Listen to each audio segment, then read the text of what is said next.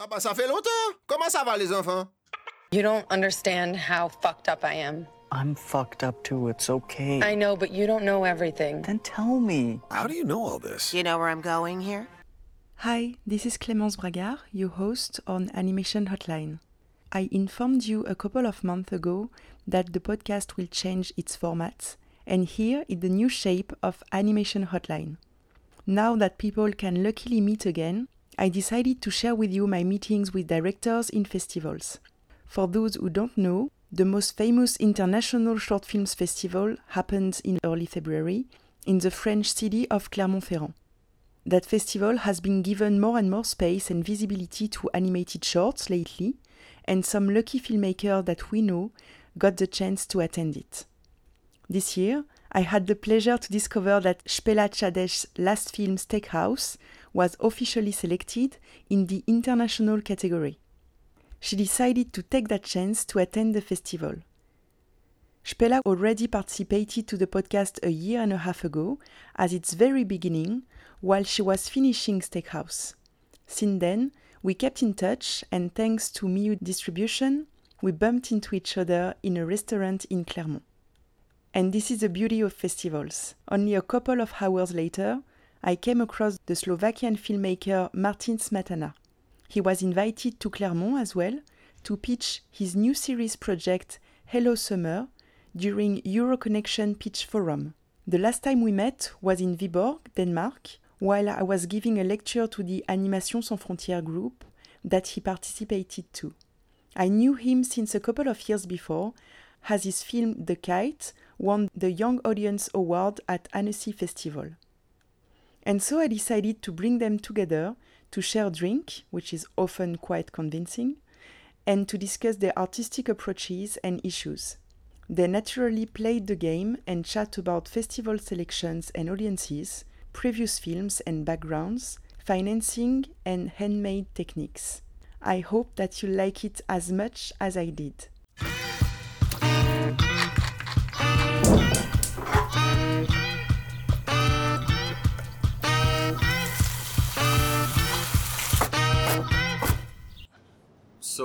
Spela, I know that your latest film, Steakhouse, was uh, premiered in Locarno Yes. and Sarajevo, and now it's here in Clermont-Ferrand. And actually, none of these festivals are entirely animated festivals, right? That's true, yeah. So, how do you feel screening your animated films in festivals where also live-action films are screened, and what are the reactions from the audience?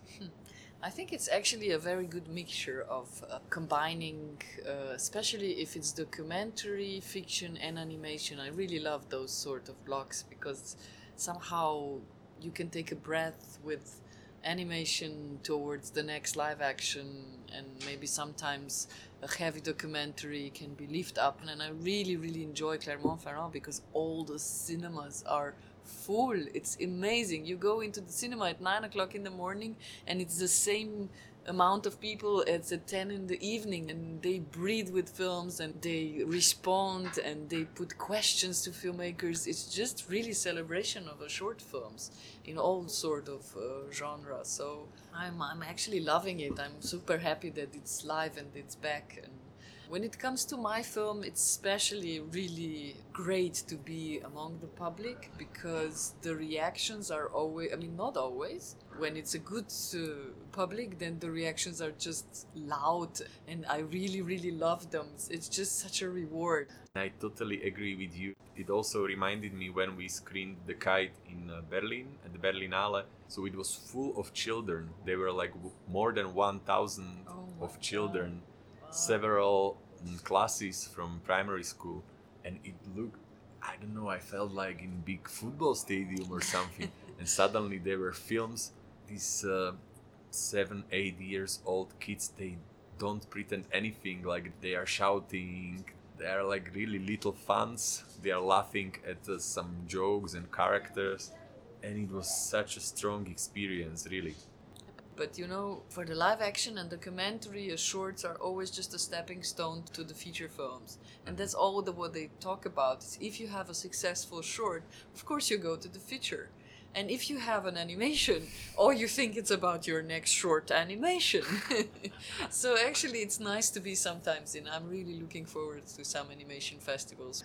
But the kite was really successful, right? yeah, I don't know if it was uh, like like very successful, but yes, I mean it did quite good on um, on festival circuit, and we shooted the kite. Uh, we we were preparing it like for maybe more than two years, and this was really challenge for me because I wanted to make a film for for children, but still talking about quite a difficult topic, which is the death of uh, of a loved one, of a grandfather in this case.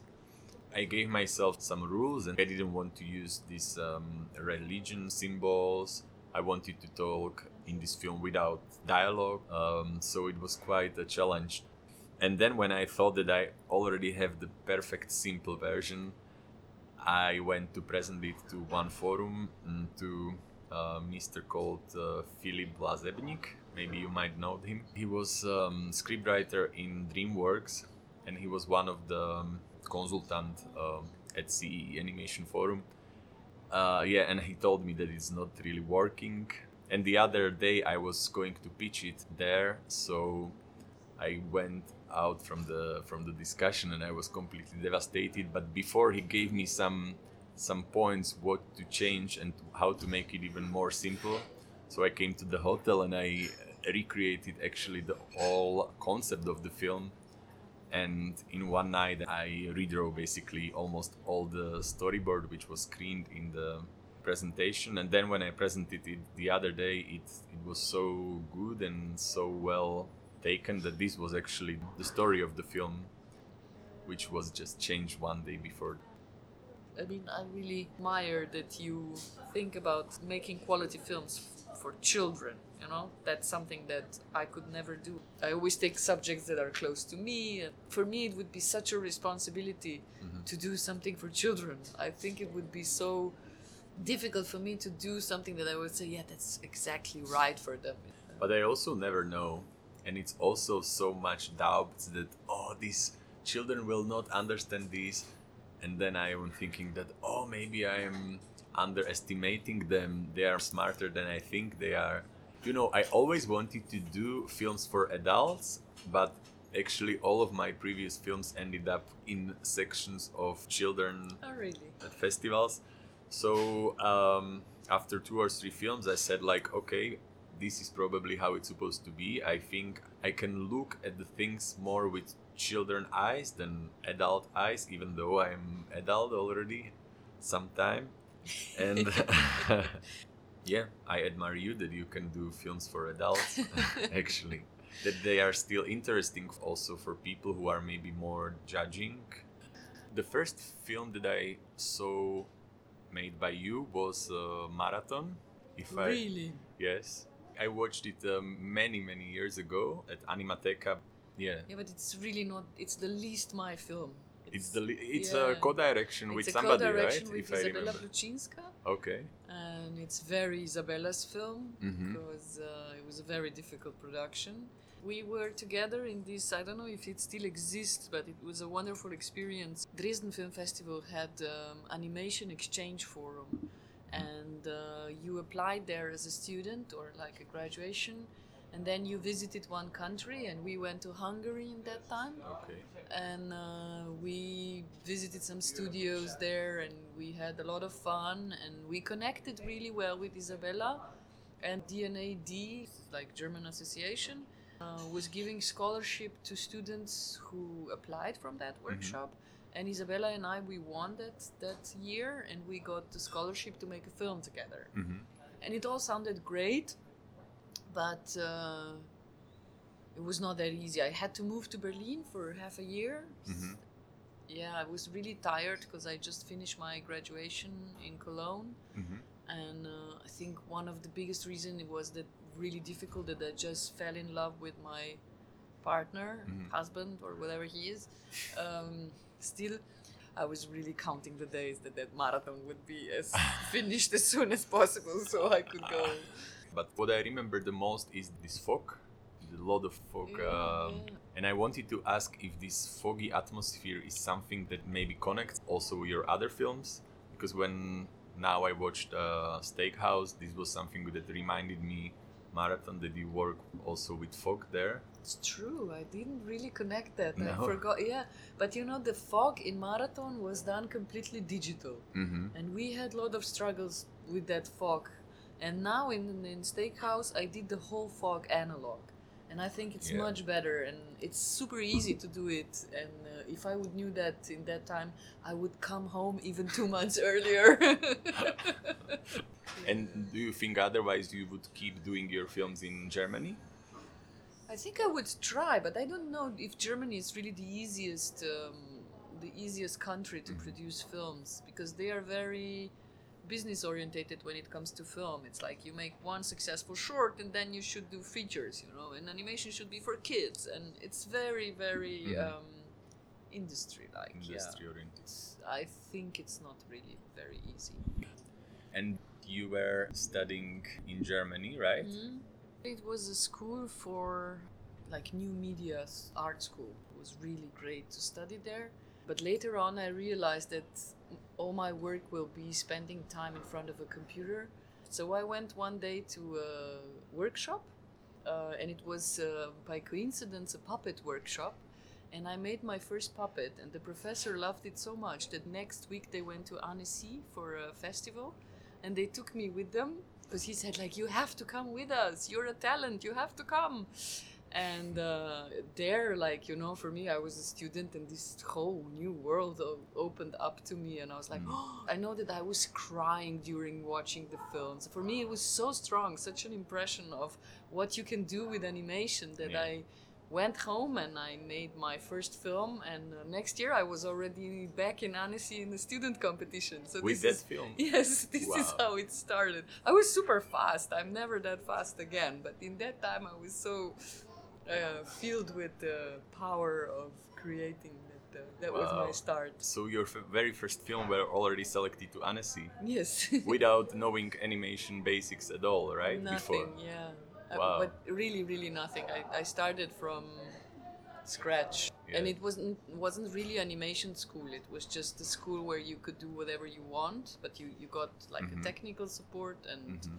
light equipment. And later on, like when I was on my fourth year of study, we got the real animation professor because there was a lot of interest of animation, but they didn't really want to have these sort of animation studies.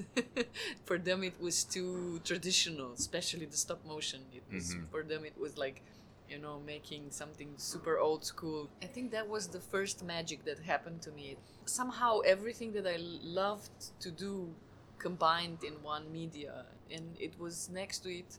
I realized that I'm quite good in telling stories, and it was so much fun working on it. I think that's that's the main reason why I stayed in the animation. It was because I really enjoyed the whole process from the beginning. I mean, not always just fun, you know Yeah. that. Yes, yes. it can be painful, Of it can be stressful, it can be frustrating. But when you finish a film and you see it on a big screen, then you say, "Oh yeah, it was so much fun." you forget all the troubles and all the Yeah. nights in the studio, right? Where did you study? I studied first uh, in Bratislava uh, at the Academy of Performing Arts, and then after three years, I uh, went to FAMU in Prague uh, to make my master. Michaela Pavlatova was the head of animation, and it was great because she became the head of animation by the year when uh, I came. So also for other students, it was something new and something fresh. Of The- course. in a way it was different from studying in Bratislava because in Bratislava it was more like punk way we were sleeping in the studio you know for one year I didn't have uh, accommodation and dormitory and I was sleeping under the stop motion set in No, the in the school yes uh, sometimes I went to swim to the um, to the That's what I wanted pool. to ask. Where did you shower? Yes, yes, that's why I went swimming. And uh, yes, we were also with my friend David Stumpf, and we were um, like animating every night until like 3, 4 a.m. and then I slept a little bit. So this was studying in Bratislava, and then back in FAMU it was more already like sophisticated, I would say. So how come you at FAMU? It's not really usual that you do stop motion. Mm, it's not really usual, but I have to say that in recent years, it's uh, there were a couple of students who made stop motion films there, Daria Kashcheeva and of daughter. course, yeah. um, and I always wanted to go to study to Prague because I know this um, old tradition of uh, Czech uh, stop motion films. Jiří Trnka, Hermina Tyrlova, Karel Zeman. I had already uh, an idea for the film, and I knew that uh, the FAMU will be probably the best place to make this stop motion film. Even though it's not a school entirely dedicated to stop motion, there were much more possibilities than to create a film in Bratislava. Was the kite your graduation work? Yes. But uh, before I made uh, a short film Rosso Papavero in Bratislava, which is also stop motion. And uh, it was actually my uh, first uh, year exercise. And uh, all of my classmates made it as, of course, as a hand drawn animation, but I made it as a stop motion puppet animation. And I um, kind of came up with this crazy idea of of circus artists, which are in one shot they are entering the big tent, but also with their wooden wagons and with all this show. And you build all that. Uh, I built it with my grandfather. Yes. Wow. Yes. Nice. I want to see that one day. It's already online mhm, because it was uh, premiered at Berlinale uh, in Generation. So after two years, I could put it online. And Boles, I remember that this was your like last uh, puppet film, right? Yeah, I did one commission work with puppets. Uh, Okay. That one for Netflix, the Orange is the New Black uh, recap uh, thing. That was a lot of puppets with a lot of uh, sets, and so Mm-hmm. for a while I said, okay, I don't want to see puppets again. But then now I'm thinking maybe, maybe I should go back, Back to to puppets. I don't know. Mhm. Right now I'm in a very, very uh, foggy place, I'll say. but I'm not really a fantastic drawer, so and now in this uh, multiplane, it's getting more and more towards the drawing and Drawing, painting and yeah. stuff. But you are trying, you know, to do like a 2D puppet with this idea playing with uh, space and Mhm. Yes, uh, my puppets in the kite they are flat, and this flatness is the part of the story because um, there are two characters. There is a boy and there is his grandfather, and the principle of the story is that they are both made out of like layers. The boy has many of these layers because he is young, his perspective, he has all his life in front of him, and the, the grandfather, on the other hand, he has lost most of his layers, and there is not so many of them left. And in the end of his life, he's as thin as a sheet of paper. So basically, I found this principle of as he gets older and older, he gets also thinner and thinner. And in the end of his life, just the wind softly blows him away and takes him up to the sky. So that's why I found these um, these flat characters um, could be possibly working with the story of the film. But also the environment, I found that it's gonna be much easier and cheaper to build trees like paper maquettes and stand them more than try to achieve some hyper realistic look of three dimensional trees. So yes, it's something between classic stop motion film and between let's say some some paper cutout maybe. But I was asking um, about this transition between stop motion and paper cutout because that's also something that I want to try in the future to maybe make a film which will be shoot it on a multiplane table using also uh, playing with the field, right? Yeah, I think it's a challenging technique. Um, I mean, puppets are super challenging as well, you Yeah. know that. But still, it has this charm of experiment. I remember then that um, the moment in Nighthawk when I was animating that drunken driving, Yeah. and suddenly it didn't really felt like crazy enough. And then I baked lasagna at home, and I had this glass pot in my head, and I looked through, and I was like, "Oh, this is so great! You know, you can just move it slightly." And I put it in front of the camera, and it worked absolutely marvelous. So I was just moving my lasagna pot in front of the camera just a little bit. So you know, those moments are I, I really love them. I mean, sometimes you need you need weeks to come to the solution. Mm-hmm. But then when you get it, it's so easy. And so great feeling, right? That you Yes, yes, it's, it. it, it's like invention, and, and the same is with lightning and with shadowing and with, with all sorts of tricks that you do around uh, stop motion. That's what I love. That's what I think it's the, the, the magic of it. It's Yeah. that you're there, you put a little bit dirt on your fingers, or you play with the candlelight uh, Smoke, uh, yes. on a, on a, you know you can you can do so many things with the multiplane with puppets you have to predict very differently. It's more realistic. It's more like you know you have to have all these build up. And in in multiplane what i love is sometimes i put just three color papers in the background and, and sometimes you really draw and it doesn't work. I don't know. For me it's still super challenging the technique because you have this depth you mm. know But you use these tricks a lot, especially in a steakhouse. I was sometimes so wondering like how these shots are made. Like it sometimes it even looked like a live action movie because uh, I mean in some special cases, but uh, was it also a combination of maybe some glass painting or oil paintings on glass, yeah yeah, yeah. but also classic paper cutout animation, right? Yeah, we have like drawing on a paper and we put over a cell. And then on Mhm, that cell. cell, we have these all surface brushes. They're Mhm. wonderful because you wash them away with water, Mhm. but you can draw on them on every surface, like on glass or on cells or everywhere. We redraw like the eyes or the oil or and, and you just have to know to draw like highlights sometimes and it, it becomes more realistic of the material because the highlights and the shadows make the volume and so this is actually the whole trick But also using half transparent paper, no, to make this uh, foggy effect. yes that was uh, that's exactly what we did my technician built us this uh, wonderful machine like uh, the foggy paper i don't know We call it pauzak. we call it pause as, As well, well? yeah. Yeah. And uh, we had this um, machine that you could animate the glass going up and down. And when the, the paper was down to the cutouts, they become sharp.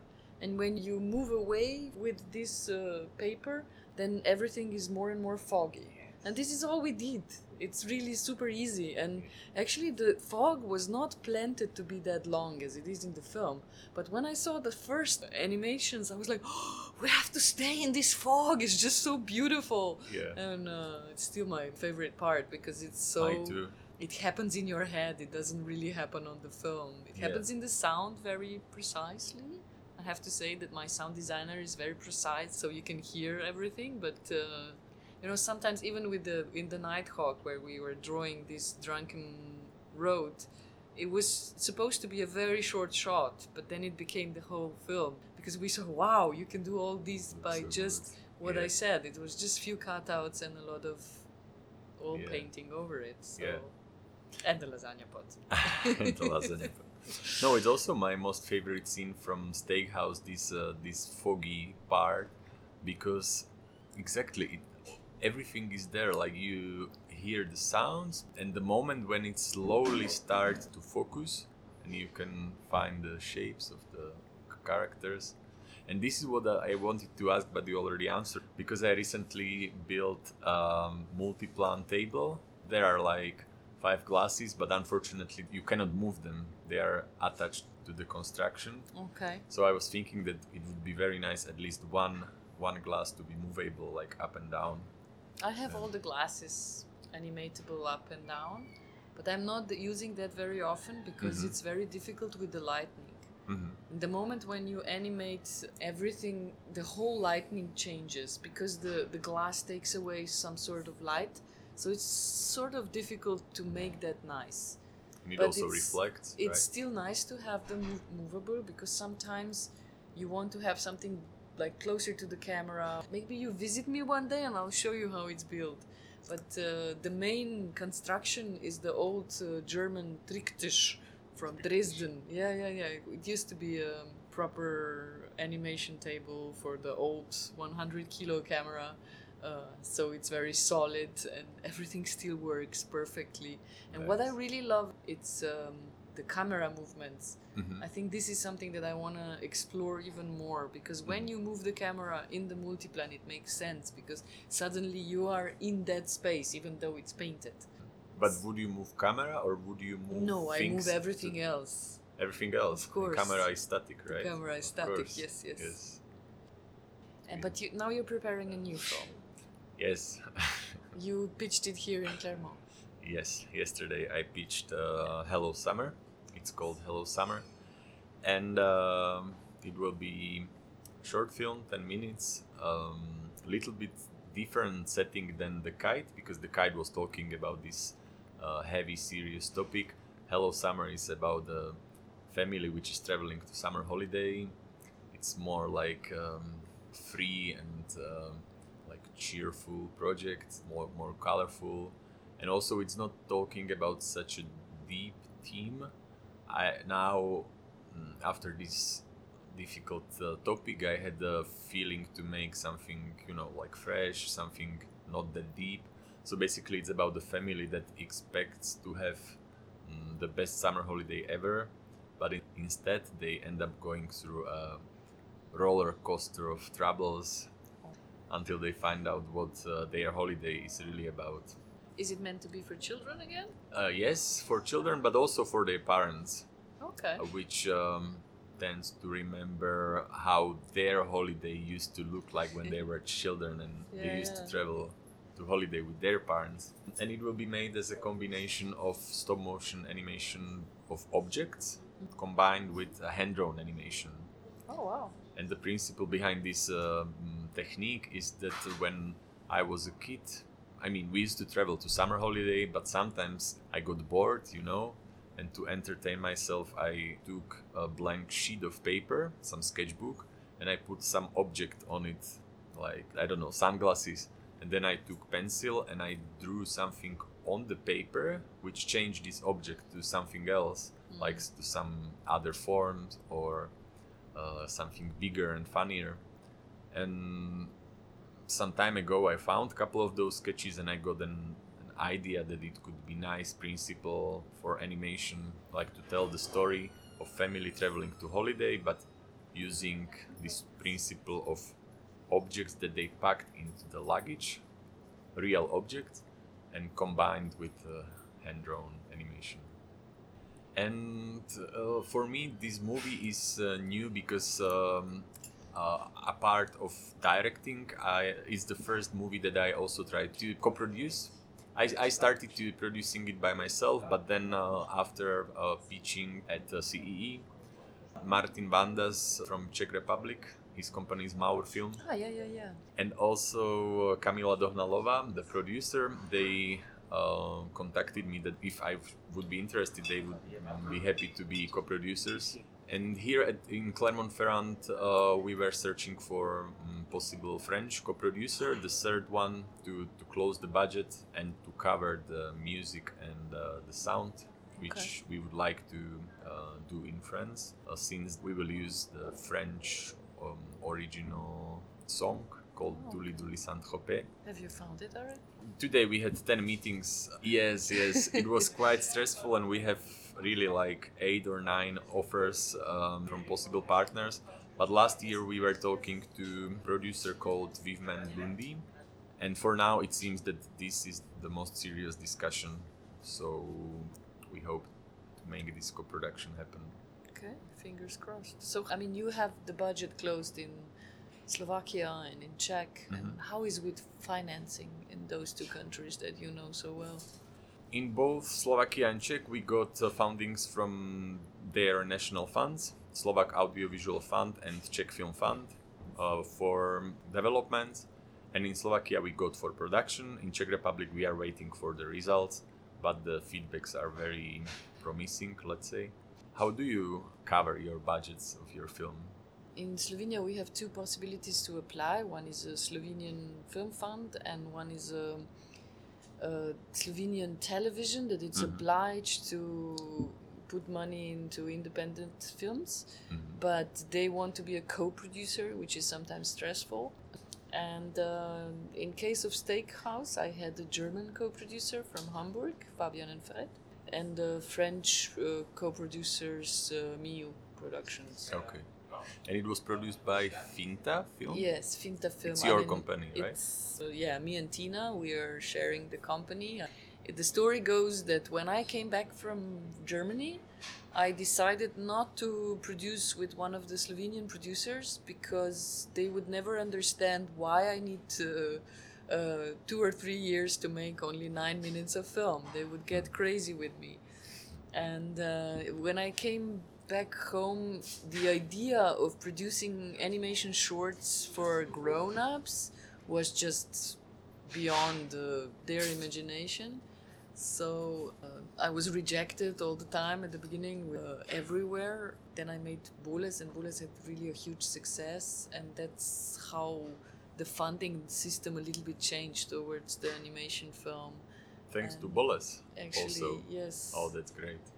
Yes, I mean, thanks to many things, you know, that, that we have this association where Matthias Sturm is really working extremely hard for this, and we have Animateka that it's becoming one of the most popular festivals in the world, even though they're doing it with such a tiny budget. Yeah. And, you know, there are things growing since I came back. There's really a big, big change. It's not only me, but it's a lot of factors. Mm-hmm. But the problem in Slovenian film funding is that our, the whole film budgets are really, really tiny. Mm. Even though I got Boles as my first film, that was the highest budget that I, I got. Every next film I get less, you know, because the film funds are somehow less and less, and I don't really get why. Mm. Um, and it's it's a constant struggle, and it's constant promising from the government that now will change. And I was already twice in Parliament because they promised us to triple the amount of what they're giving, but they never kept the promise. I don't know if the politics feels threatened by film. Film is always the last to be funded in my country. It's very similar to Slovakia too. I'm, I'm a bit tired of this fighting, you know, and every time you have, I don't know, an interview or something, you bring up this subject that, you know, because I don't work alone. I work with a small team of people, mm-hmm. People who are who are with me all the time, and we have like every film is more successful, and every film is you know, and they all talk about the success, and and I'm like, yeah, you know, but our budget it's getting smaller and smaller, so I can pay you less and less, and this is really painful, you know, because these people are my friends really not only my coworkers. Mm. And when you see that they are struggling by paying the rent that Yeah. month i mean sometimes i really get in the position where i say is that actually making sense what we are doing is there really like a reason why Yeah. we are doing it i mean i'm super happy that my this long coworker is now doing her own film and that she was financed well as well. I mean, Tina and I, we now have an idea that maybe we should open up for other authors as well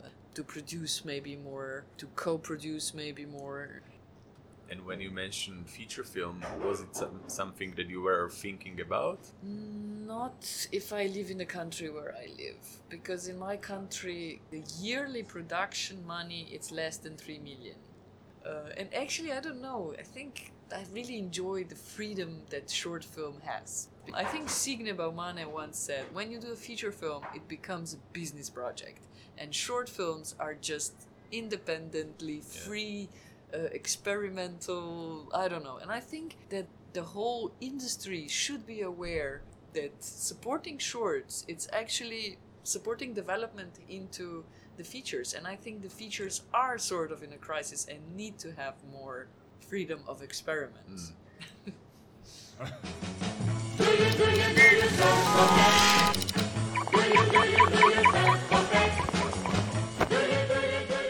And the conversation happily went on. Here is the end of the episode, and while waiting for the next one, I invite you first to check Martin's project A Year of Good News, gathering positive stories to cheer us up, and then to cross your fingers for Špela competing in the Best Short Subject section in the 2022 Annie Awards happening online on March 12th